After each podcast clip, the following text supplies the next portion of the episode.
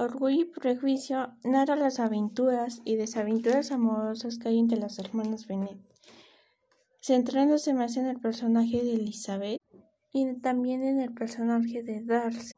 La autora parece alejarse del prototipo de la narración amorosa que, que se acostumbra a dar.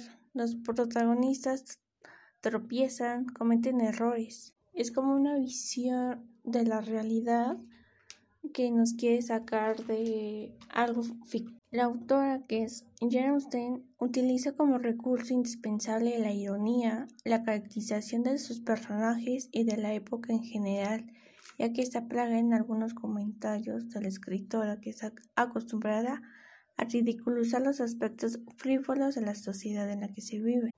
Es un libro que nos deja mucho que reflexionar, mucho que pensar, porque no es que sacar diferente la manera en cómo es el romanticismo de una época a la actualidad.